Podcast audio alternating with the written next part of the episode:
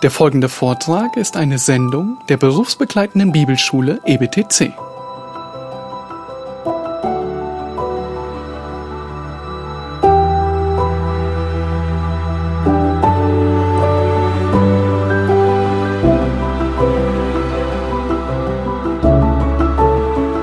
Ja, dann äh, wollen wir diese letzte Stunde bis zum Mittag noch bei der äh, biblischen Archäologie verweilen. Ich habe ein paar Bilder hier zusammengestellt. Da werden wir auch einige von diesen Dingen, von diesen Bildern sehen oder Bilder von diesen Dingen sehen, die ich erwähnt hatte. Äh, Das hier also ist der alte Orient, so um 2000 vor Christus, das was so grün ist, das nennt man den fruchtbaren Halbmond, Mesopotamien, dazwischen, also zwischen Mesopotamien und äh, dem Land äh, Israel, Wüstenland, kein fruchtbares Land. Und Mesopotamien, das war uraltes Kulturland, Städte verschiedener, aufeinander folgender Hochkulturen und entsprechend ergiebig für archäologische Forschung. Von dem habe ich nichts gesagt. Äh, Jean-François Champollion, er ist äh, mit Napoleon gereist, als Napoleon äh, äh, in äh, Ägypten mit einem Heer in Ägypten einmarschiert und Napoleon wollte Gelehrte bei sich haben. Man hat äh, dabei einen Stein gefunden in drei verschiedenen äh, Schriften, Sprachen und dieser Stein, der Stein von Rosetta, lieferte den Schlüssel zur Entschlüsselung der Hieroglyphen.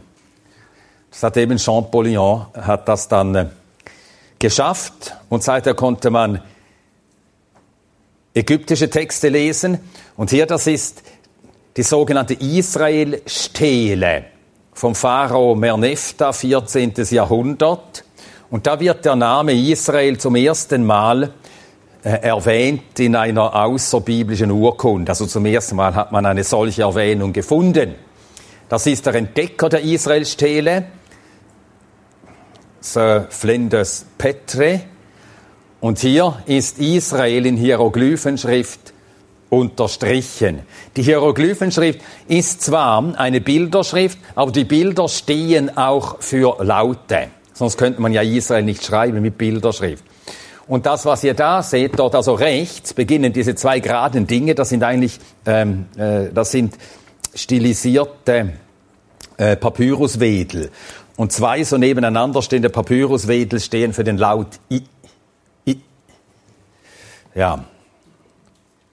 Das Ganze ergibt dann Israel.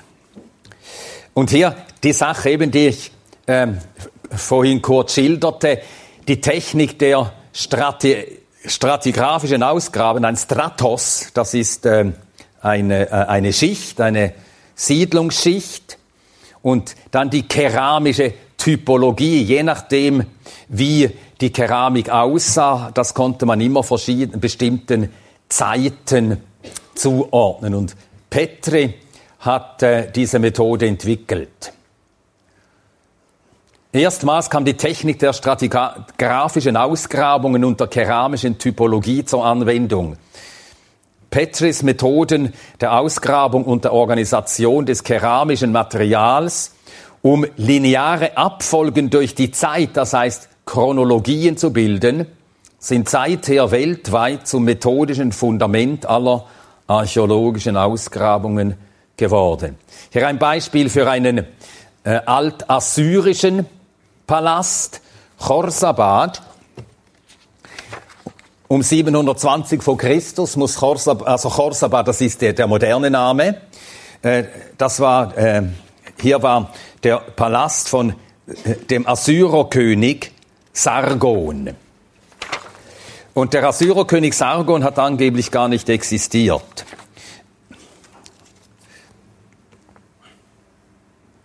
Hier oben, wo der rote Pfeil ist, nördlich also von Ninive, im Norden Mesopotamiens, Chorsabad. Und dort in Chorsabad entdeckte man Darüber ist man immer besonders froh. Tontafeln, Tontafelarchive. Äh, in 2. Könige 17, Vers 3, dort lesen wir von der Belagerung Samarias, 2. Könige 17, ja, 3 bis 5. Gegen ihn zog Salmaneser, der König von Assyrien, herauf und Hosea wurde sein Knecht und entrichtete ihm Tribut und der König von Assyrien entdeckte eine Verschwörung des Hosea, denn er hatte Boten an So, den König von Ägypten, gesandt und hatte dem König von Assyrien keinen Tribut entrichtet wie Jahr für Jahr. Da verhaftete ihn der König von Assyrien, legte ihn gebunden ins Gefängnis und der König von Assyrien zog herauf in das ganze Land und zog herauf nach Samaria und belagerte es drei Jahre lang. Im neunten Jahr Hoseas nahm der König von Assyrien Samaria ein und führte Israel nach Assyrien weg und ließ sie wohnen in Halach und am Habor, dem Strom Gosans, in den Städten Mediens. Im Jahr 1843 hat der französische Archäologe Paul Botta Ausgrabungen dort in Korsabad gemacht und er fand dort in den Tontafelarchiven folgenden Bericht im Palast des Assyrerkönigs Sargon. Im ersten Jahr meiner Regierung belagerte und zerstörte ich Samaria und verschleppte 27.290 Menschen, die dort lebten. Austin Henry Layard hat Ninive ausgegraben, die, die nachher zur Hauptstadt der Assyrer wurde. Äh, ja, ihr seht Ninive ziemlich weit oben nördlich. Da. Und so muss man sich diesen Palast denken. Die waren ganz sicher bemalt, bunt. Und ein äh, Assyrerkönig, der auch in Juda eine wichtige Rolle, eine, ja, für Juda eine äh, verhängnisvolle Rolle spielte, war Sanherib. Er hat eine ganze Reihe von jüdischen Städten belagert und zerstört, unter anderem auch Lachisch. Er hat dann Jerusalem belagert, konnte Jerusalem dann aber nicht einnehmen, wie erwartet, wie er meinte. Hier Robert Koldewey, er ist für unseren ähm, Museumsbesuch heute Nachmittag wichtig, denn er war es, dieser deutsche Archäologe, der das von Nebukadnezar erbaute Babel ausgrub, 1899 bis 1914. Und darum steht im Pergamon-Museum die Ishtar-Prozessionsstraße, das sind gebrannte, bunte Ziegel, und das Ishtar-Tor. Ishtar, der Name einer babylonischen Göttin, sie entspricht der griechischen Aphrodite oder der römischen Venus, Liebesgöttin, eigentlich Personifizierung des Eros, des Geschlechtstriebes. Also schon die Alten haben den Geschlechtstrieb angebetet, wie alle Freudjünger. Das ist nichts Neues. Ja, in Daniel 4, Vers 30 steht, äh, geschrieben, wie Nebukadnezar ganz zufrieden aus seinem Palast sich ergeht und über die Stadt schaut und sagt, ist das nicht das große Babel, welches, welches ich erbaut habe zum königlichen Wohnsitz? Es war eine prächtige Stadt, das zeigten die Ausgrabungen und dass äh, er sich selbst mit dieser Stadt verherrlichte verherrlichen wollte und verherrlicht hat. Das belegen auch die Tonziegel, aus der die Mauern der Stadt, die Mauern der Häuser erbaut wurden. Und diese Tonziegel, ich weiß nicht, ob alle, aber unzählige dieser Tonziegel haben einen Stempel, aber jeder natürlich von Hand, äh, von Hand äh, eingegraviert, also in die noch nassen Ziegel äh, äh, eingraviert, in die feuchten Ziegel eingraviert, der Name Nebukadnezars. Das hat eben alles Koldewey zutage gefördert. Und das hier ist das Ishtar-Tor. Das werden wir heute sehen, allerdings nicht in der Stadt Babel, sondern im Museum aufgestellt. Aber es ist das Ishtar-Tor. Das hat man alles, alle Bestandteile hat man einfach reingepackt in Kisten und nachher wieder in Berlin aufgebaut. Hier, das ist das Ishtar-Tor im Pergamon-Museum in Berlin, wie es heute zu sehen ist. Und da müssen wir äh, uns daran erinnern, Daniel ist durch dieses Tor gelaufen. Unzählige Male. Der Daniel, den wir aus der Bibel kennen. Hier äh, die altmesopotamische Stadt Nusi, von der ich erzählte, aus der wir solche Nachrichten haben, solche rechtliche Texte, die Erbangelegenheiten, Adoption und solche Sachen regeln.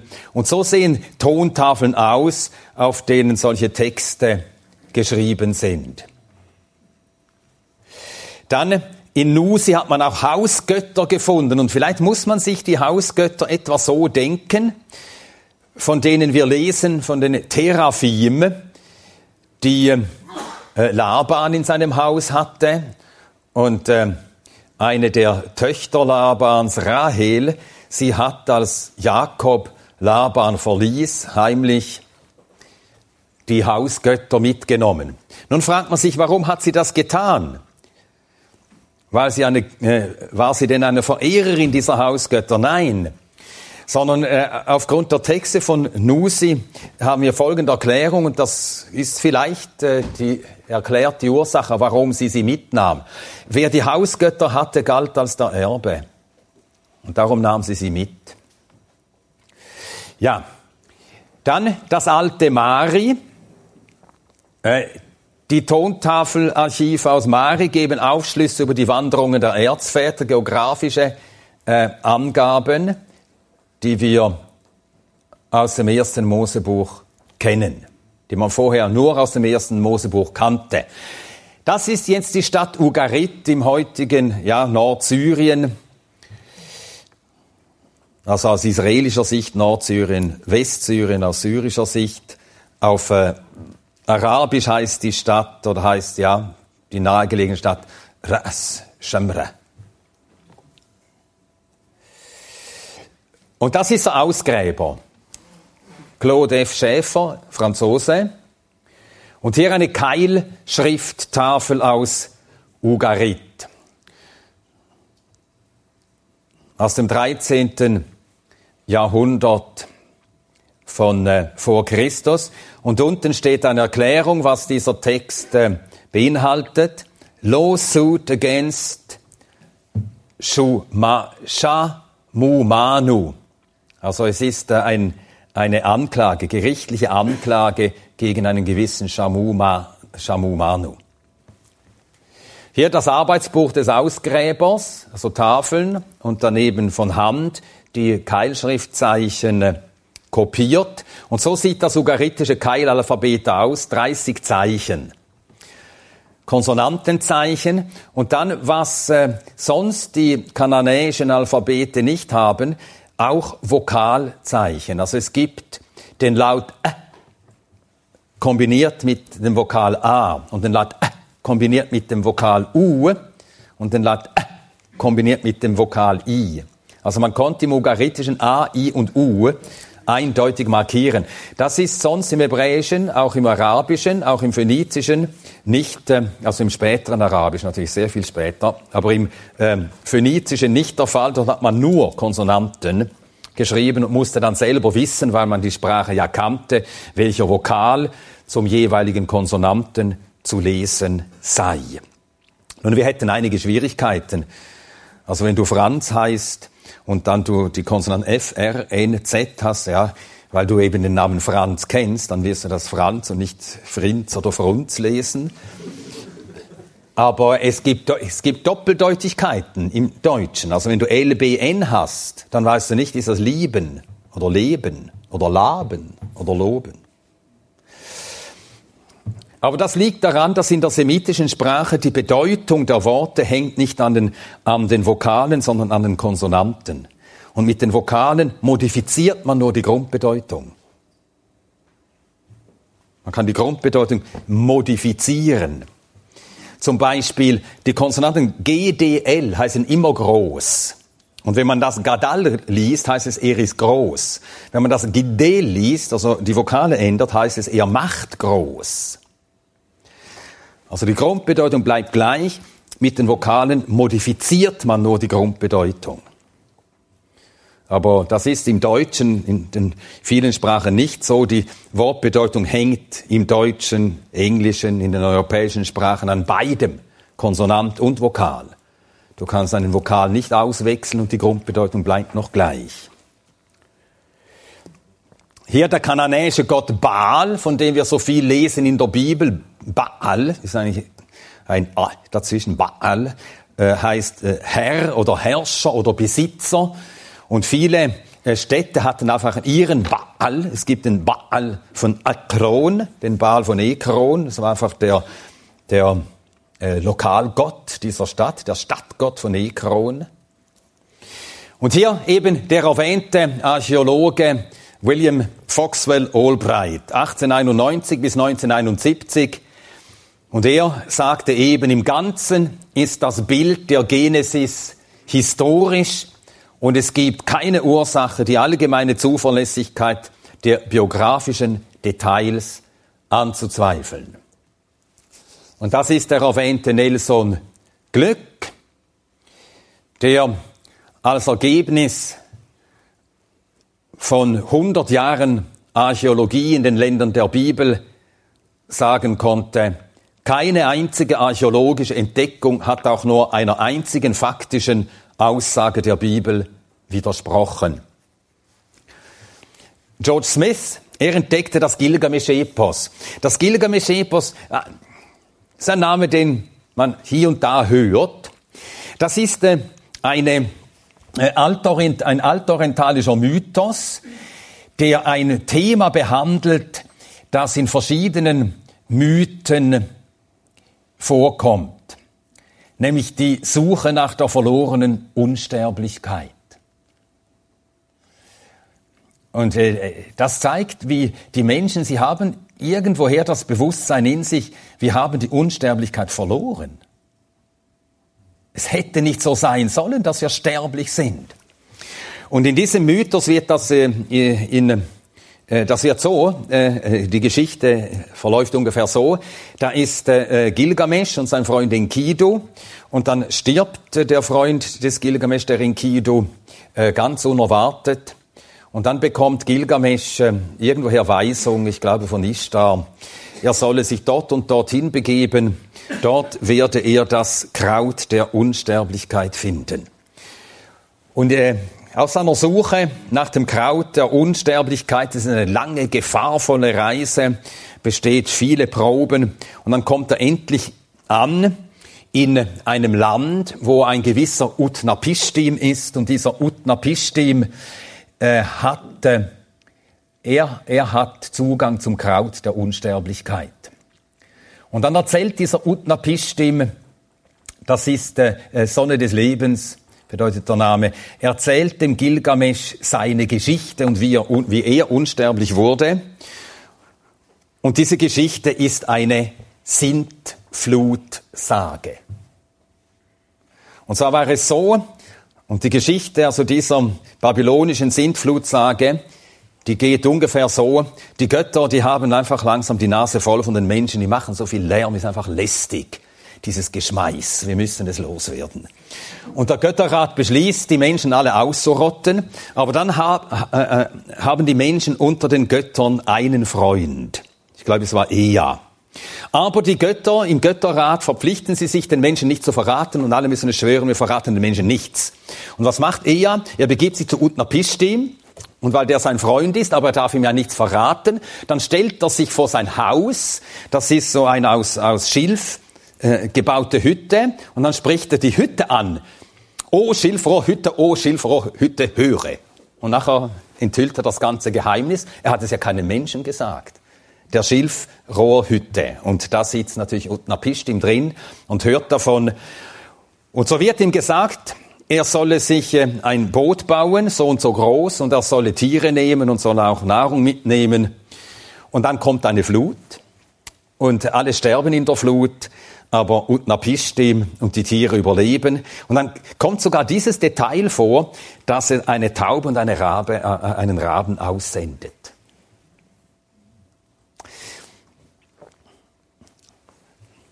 Nun, auf solche Dinge hat sich die Bibelkritik natürlich sofort gestürzt. Und Sie dürft dreimal raten, was sie daraus folgerten. Natürlich, dass die Juden, als sie im babylonischen Exil waren, von dieser Geschichte hörten und so kam sie in die Bibel. ja, ist ja nichts anderes zu erwarten. Aber ein vernünftiger Mensch würde einfach sagen, jetzt haben wir hier zwei Berichte, die sind in manchem einander ähnlich, in manchem auch sehr verschieden, ganz andere, äh, ganz anderes Verständnis Gottes und des Menschen und der Ursache der Flut, vollständig verschieden, aber der Verlauf der Geschichte sehr ähnlich. Ja, äh, wahrscheinlich ist da irgendetwas passiert und haben wir zwei Versionen von einem tatsächlich vorliegenden Geschehen.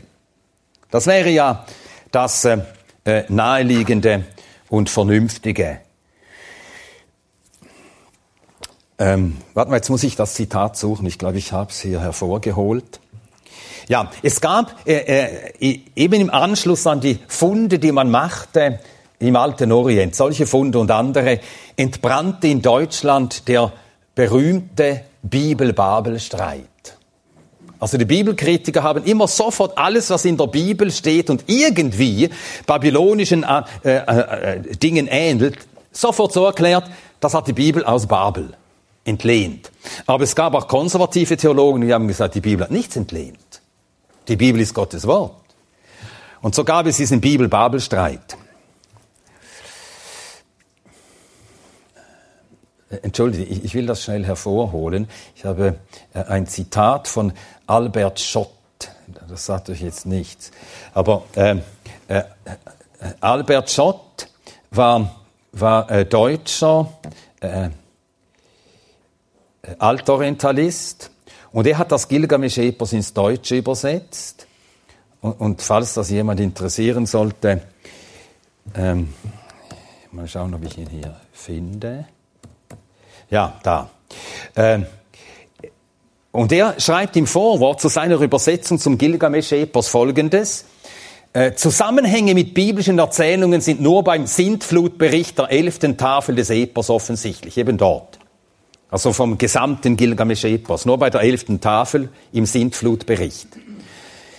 Eine direkte Abhängigkeit der biblischen Sintfluterzählung mit ihrer ganz anders gearteten Motivierung von der babylonischen ist jedoch trotz verschiedener ganz gleichartiger Motive nicht nachweisbar. Beide können aus denselben Quellen geschöpft haben. Das ist es anständig. Er war eben alter Orientalist, nicht Theologe und darum hat er das so geschrieben. Aber für die Theologen sofort klar. Die Bibel hat aus Babel abgekupfert.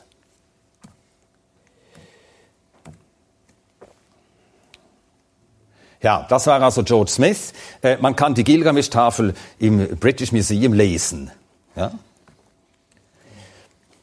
Und äh, hier haben wir Gabriel Barkay. Das ist der israelische Archäologe, der am Ketef Hinnom äh, Ausgrabungen machte und ähm, in äh, einem Grab diesen Silberstreifen fand, wo der aaronitische Segen sehr schön sauber eingraviert ist. So sehen diese Grüfte aus. Und hier diese Aus, äh, diese ähm, äh, kleinen wie Gruben, das sind äh, äh, eigentlich äh, Kopfstützen. Das ist die Gruft am Käte Phinom und damit Kopfstützen. Und hier Freiwillige haben hier ein Probeliegen vorgenommen. Also dass man sich ungefähr vorstellen kann, wie das ausgesehen haben muss. Man hat die Toten so äh, bestattet, wie wir es auch lesen bei der Grablegung Jesu. Man hat sie einbalsamiert, eingewickelt und dann hat man sie so hingelegt. Sie lagen dann da und verwesten. Und dort hat er eben diesen Silberstreifen gefunden mit diesem althebräischen Text, mit dem aaronitischen Segen. Das hier ist jetzt ein neuerer Fund. Vielleicht vor etwa zehn Jahren hat man in Nordsyrien Tel, äh, die Tel Dan, so heißt er der Ort, diese Stele gefunden. Eine Stele, das ist äh, ein aufrecht stehender Stein äh, mit einer Inschrift, nennt man Stele. Und hier wird, hat man zum ersten Mal den Ausdruck Haus Davids in einem außerbiblischen Text gefunden. Der Text ist aramäisch. Die Syrer waren ja Aramäer, Aramäer oder Syrer. Äh, so sieht der Text aus, wenn man ihn ähm, äh, ausschreibt, damit man ihn besser lesen kann. Und das hier, das ist Bet David in althebräischer Schrift. Also von rechts nach links. Bet Jod Tau, das gibt Bet. Und nachher Dalet, Wow, Dalet. Bet David. Haus Davids. Taylor Prisma nach dem äh, äh, Entdecker Taylor äh, hat man dieses Prisma so genannt. Das ist ein Tonprisma, nicht so groß, 30, 40 Zentimeter hoch. Ähm, ist es sechs oder achtkantig? Wahrscheinlich acht, ja, sonst sähe man nicht so viel. Achtkantig. Und ähm, auf diesem Prisma, auf jeder Fläche, äh, sind äh, Berichte von Feldzügen des Assyrerkönigs Sanherib. Wir hatten ja schon gesehen im Palast von Ninive äh, ein Relief von der Belagerung Ninives durch Sanherib. Er hat also Juda überflutet. Das hat äh, Jesaja angekündigt, dass er das tun werde. Jesaja Kapitel 8. Jesaja Kapitel 8 von Vers 5 an. Und der Herr fuhr fort, weiter zu mir zu reden und sprach, weil dieses Volk die Wasser von Siloa verachtet, die still fließen und Freude hat an Rezin, dem Sohn Remalias, das ist der äh, Königin im Nordreich. Darum siehe, lässt der Herr die Wasser des Stromes, die mächtigen und großen über sie heraufkommen, den König von Assyrien und alle seine Herrlichkeit. Und er wird über alle seine Betten steigen und über alle seine Ufer gehen und er wird in Juda eindringen, überschwemmen und überfluten, bis an den Hals wird er reichen. Und er hat tatsächlich ganz Juda, also Sanherib, überrannt, Städte zerstört und am Schluss, da reichte das Wasser, also der Strom, der Strom ist hier eine im übertragenen Sinn zu verstehen für die äh, militärische Macht Sanheribs. Und der Strom erreicht am Schluss bis ans Wasser. Nur Jerusalem hatte den Kopf über dem Wasser. So. Und äh, Jerusalem wurde dann belagert und umstellt. Und Hiskia, als er sah, wie der Assyrerkönig anfängt, äh, Juda zu bedrohen, musste er damit rechnen, er wird auch, wenn er Juda angreifen und erobern sollte, dann auch Jerusalem angreifen. Und dann hat er Vorsorge getroffen. Und von dieser Vorsorge lesen wir in 2. Könige 20, Vers 20. 2. Könige 20,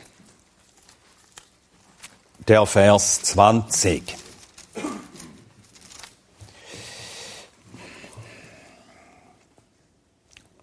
Da steht, und das Übrige der Geschichte Hiskias und seine ganze Macht und wie er den Teich und die Wasserleitung gemacht und das Wasser in die Stadt geleitet hat, ist das nicht geschrieben im Buch der Chroniken der Könige von Juda. Dann zweite Chroniker 32. lesen wir von Vers 1 an, 2. Chroniker 32, von Vers 1 an. Nach diesen Dingen und dieser Treue kam Sanherib, der König von Assyrien, und drang in Juda ein und belagerte die festen Städte. Und er beabsichtigte sie für sich zu erobern. Und als Hiskia sah, dass Sanherib gekommen war und dass sein Angesicht zum Kampf gegen Jerusalem gerichtet war, da beriet er sich mit seinen Obersten und seinen Helden, die Wasser der Quellen zu verstopfen, die außerhalb der Stadt waren, und sie halfen ihm. Und es versammelte sich viel Volk, und sie verstopften alle Quellen und den Bach, der mitten durchs Land fließt, indem sie sprachen, warum sollten die Könige von Assyrien kommen und viel Wasser finden? Aber er hatte auch noch etwas anderes gemacht wie wir in 2. Könige 20 schon lasen, und das steht auch in 2. König, 2. Chronika 32, im Vers 30. Zweite Chroniker 32, 30. Und er, Jehiskia, verstopfte den oberen Ausfluss des Wassers des Gihon. Also er hat nicht nur dort oben alles zugeschüttet, sondern er hat dann die Wasser äh, unten, also unterirdisch in die Stadt geleitet. Er verstopfte den oberen Ausfluss der Wasser des Gihon und leitete sie unter der Erde nach Westen zur Stadt Davids. Und Jehiskia hatte gelingen in all seinem Tun. Und so hatte Jerusalem Wasserzufuhr. Und von der wussten die Assyrer nichts. Und sie dachten, als sie die Stadt belagerten, sie würden sie äh, einnehmen. Aber sogar dieser Bericht von diesem Feldzug Sanheribs kann nichts von einem, äh, äh, von einer äh, Zerstörung Jerusalems berichten. Und Hiskia vom Land Juda, der sich meinem Joch nicht gebeugt hatte, 46 seiner festen Städte eroberte ich. Ja, im Land Juda viele Städte erobert. Ihn selbst, wie ein Käfigvogel inmitten der Stadt Jerusalem, der Stadt seines Königtums, schloss ich ein.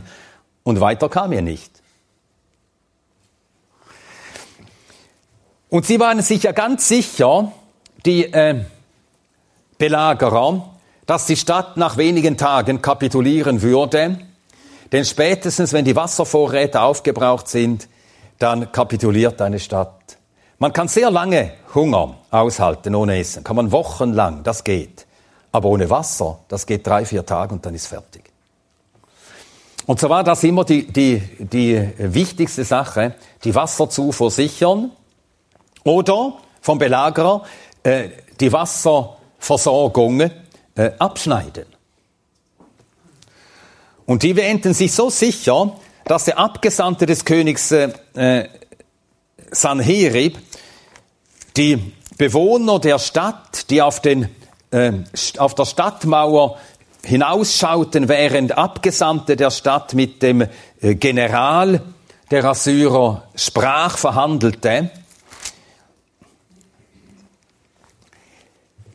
der General hat die Juden, die dort auf der Mauer zuhörten und zuschauten, mit folgenden Worten verhöhnt.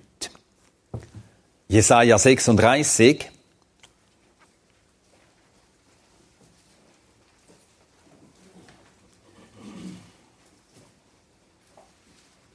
Verse 11 und 12. Jesaja 36, Verse 11 und 12. Und Eliakim und Schebna und Joach, das waren eben Abgesandte aus der Stadt, sprachen zum Rabsake, das war der von äh, König Sanherib nach Jerusalem gesandte Heerführer, rede doch aramäisch zu deinen Knechten, denn wir verstehen es, rede nicht jüdisch zu uns vor den Ohren des Volkes, das auf der Mauer ist. Das zeigt übrigens, dass man mehrsprachig war. Die Syrer konnten jüdisch, und die Juden konnten Syrisch, das heißt Aramäisch. Und der Rabsake sprach, hat mein Herr mich zu deinem Herrn und zu dir gesandt, um diese Worte zu reden, nicht zu den Männern, also, nur zu dir diese Worte zu reden, nicht zu den Männern, die auf der Mauer sitzen, um mit euch ihren Kot zu essen und ihren Harren zu trinken.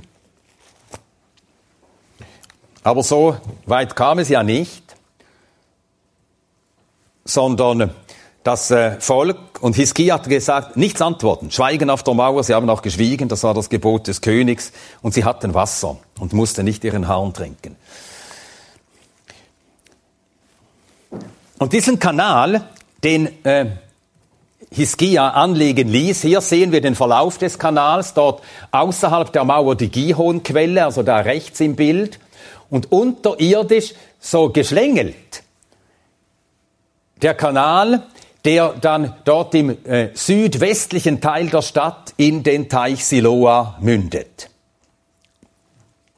Man fragt sich, warum in dieser Schlängellinie? Das ist doch nur unnötige Schwierigkeiten. Man ist nicht ganz sicher, warum. Vielleicht erlaubte es die, das Gestein nicht, dass man äh, sich anders vorwärts bewegt. Oder vielleicht waren auch Gräber da und die wollte man nicht, äh, äh, also musste man denen ausweichen. Ja, was auch immer. Nun hat man diesen Kanal im Jahr 1839 bereits gefunden, der Amerikaner E. Robinson. Er machte äh, Erkundungen in Jerusalem und da stieß er auf einen 500 Meter langen unterirdischen Kanal. Und durch diesen Kanal kann man äh, heute noch, man kann durch diesen Kanal gehen. Ich bin nie in Jerusalem gewesen. Vielleicht jemand von euch hat das vielleicht schon gemacht. Ich bin durch diesen Kanal gelaufen. Eben, gell? Das ist der Kanal Hiskias. Der ist zwischen anderthalb und fünf Meter hoch. Die Breite bewegt sich zwischen 55 und 65 Zentimetern. Er äh, ist 50 äh, Meter unter der Erdoberfläche und bewegt sich eben in dieser geschlängelten Weise äh, diesen ganzen Weg entlang von der Quelle bis zum Teich 553 Meter. Ein Gesamtgefälle von etwas mehr als zwei Metern. Jetzt muss man sich das mal vor, äh, denk, äh, äh, vor Augen führen. Das war tatsächlich ein, äh, ein Wunderwerk der Bautechnik. 553 Meter und das Gefälle muss stetig, ganz schwach sein, dass das Wasser fließt. Es darf nicht zu tief absagen, sonst staut es das Wasser dort. Also ein regelmäßiges Gefälle, das zur, äh, zum Teich führt, so tief unter dem Boden und wie wir anhand der Spuren von den Hacken erkennen können, man hat sich in zwei Mannschaften aufeinander zubewegt damit es schneller geht. Man hatte ja auch eilig. Und dann fand man diese Inschrift und die Inschrift beschreibt die, äh, äh, die Arbeit und das macht man ja heute auch. Eine Brücke ist erstellt worden, ein Tunnel ist gebaut worden und dann kommt eine Gedenktafel hin. Hat also Tradition. Das macht man hier auch. Mitten im Kanal eine Gedenktafel. Und die fand man eben im Jahr 800, 1839. Äh, diese Inschrift, die kam nachher nach Istanbul. Warum, warum nach Istanbul? Weil damals äh, Israel ein Teil des Osmanischen Reiches war, also türkisch. Und ich habe diese Inschrift selber gesehen in Istanbul im, äh, äh im äh, Topkapi Museum.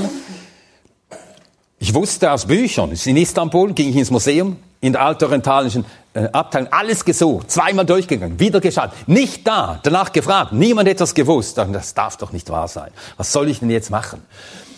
Ähm, und dann dachte ich, jetzt bin ich schon da, jetzt schaue ich mir auch die, die, die äh, klassische archäologische Abteilung an und da sehe ich in einer Ecke, halb beleuchtet, äh, verstaubt, diese Inschrift in einem Glaskasten, völlig am falschen Ort.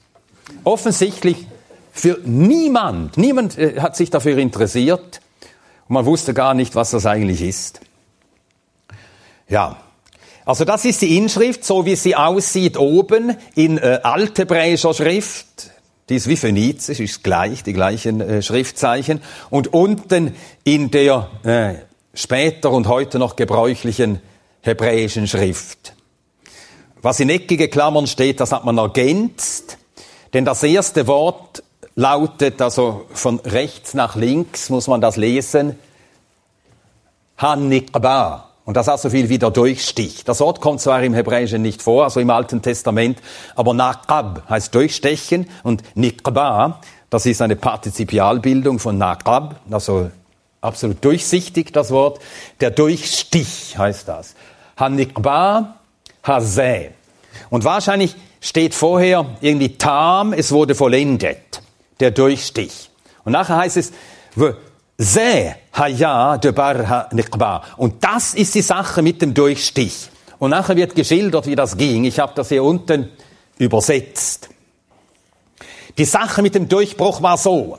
Während die Mineure ihre Picke schwangen, jeder auf sein Gegenüber zu, und während noch drei Ellen zu durchschlagen waren, hörte man die Stimme eines jeden, der seinem Gegenüber rief denn es war ein Spalt im Felsen von Süden nach Norden.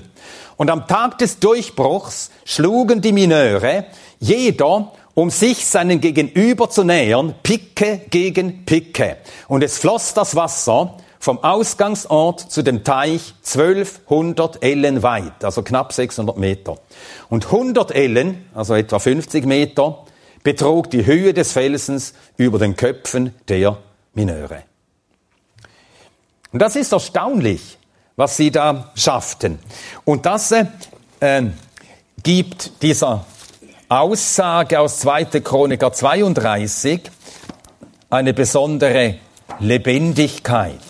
2. Chroniker 32.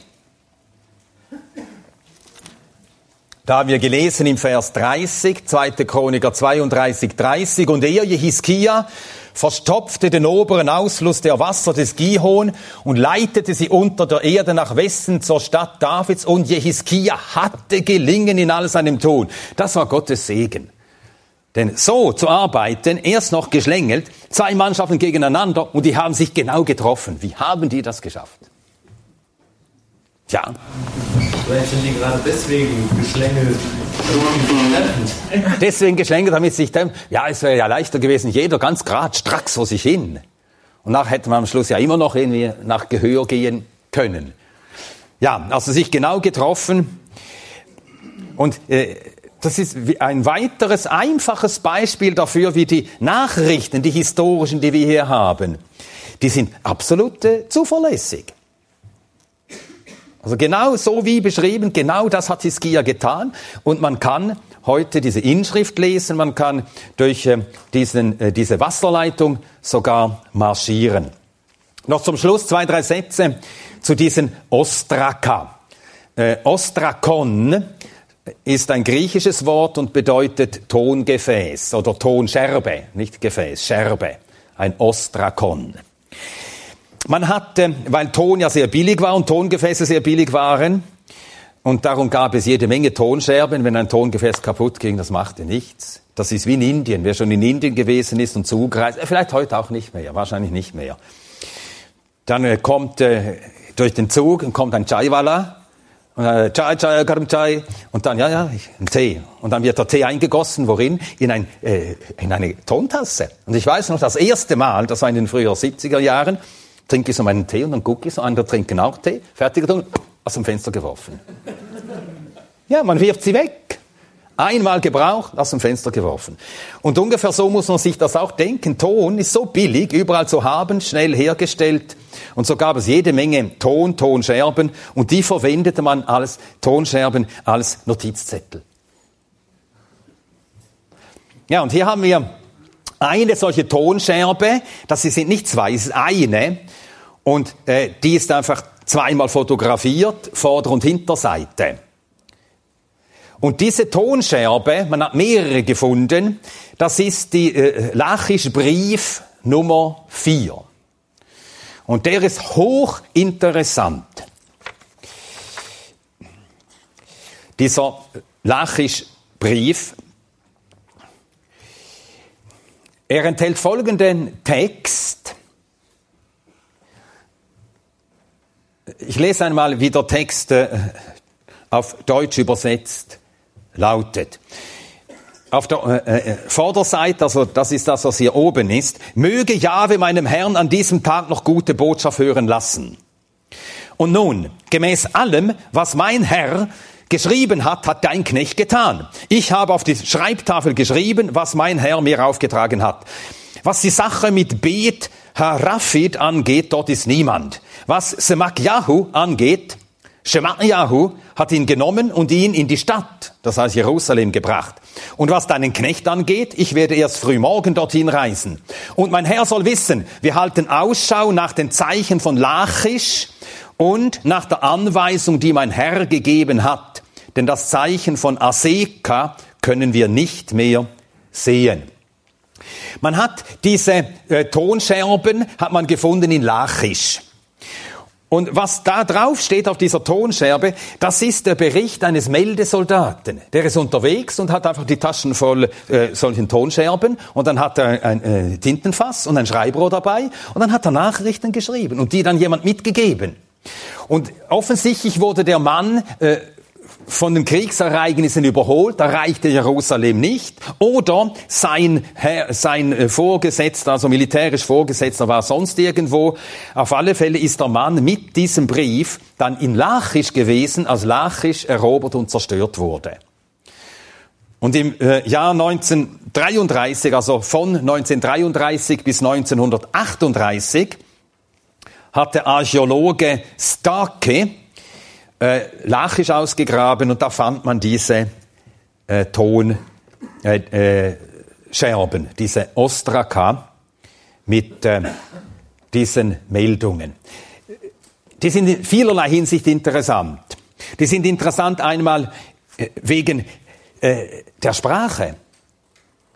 Und wenn man als Hebräist etwas liest, dann merkt man, das ist die Sprache. So redete man wirklich wie in den Königsbüchern. Das erinnert uns ganz an den Stil, an den Schreibstil der, der Historiker im Alten Testament. Dein Knecht und so weiter. David sagt ja, oder wenn jemand vor David sagt, sagt er nicht, ich will dir dienen, sondern dein Knecht will dir dienen.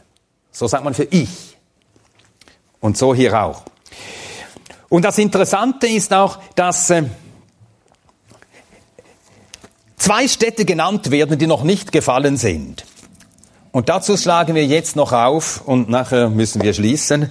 Jeremia Kapitel 34. Jeremia 34, Verse 6 und 7. Jeremia 34, Verse 6 und 7. Und Jeremia, der Prophet, redete zu Zedekia, dem König von Juda, der letzte König, der in Juda noch regierte. Alle diese Worte in Jerusalem, während das Heer des Königs von Babel gegen Jerusalem und gegen alle übrig gebliebenen Städte Judas kämpfte, gegen Lachisch und gegen Aseka, denn diese waren als feste Städte unter den Städten Judas übrig geblieben. Also hier werden zwei Städte genannt, die noch standen. Und dieser Lachisch-Brief, den man hier fand, ist genau da noch geschrieben worden. Denn Lachisch und Aseka sagt er, wir schauen aus nach den Feuerzeichen. Sie warten auf Zeichen, dass die Stadt noch steht und da noch Juden sind in der Stadt. Und hier wird eigentlich sogar genau der Moment festgehalten, wo eine Stadt von diesen beiden gefallen ist. Wir halten Ausschau nach den Zeichen von Lachisch, nach der Anweisung, die man hergegeben hat, denn das Zeichen von Aseka können wir nicht mehr sehen. Hochdramatisch. Aber wiederum ganz erstaunlich wie Jeremia 34, dieses kleine Detail steht da, Lachisch und Aseka stehen noch und das waren die beiden letzten Städte. Also bis in die Einzelheiten hinein historisch absolut zutreffen.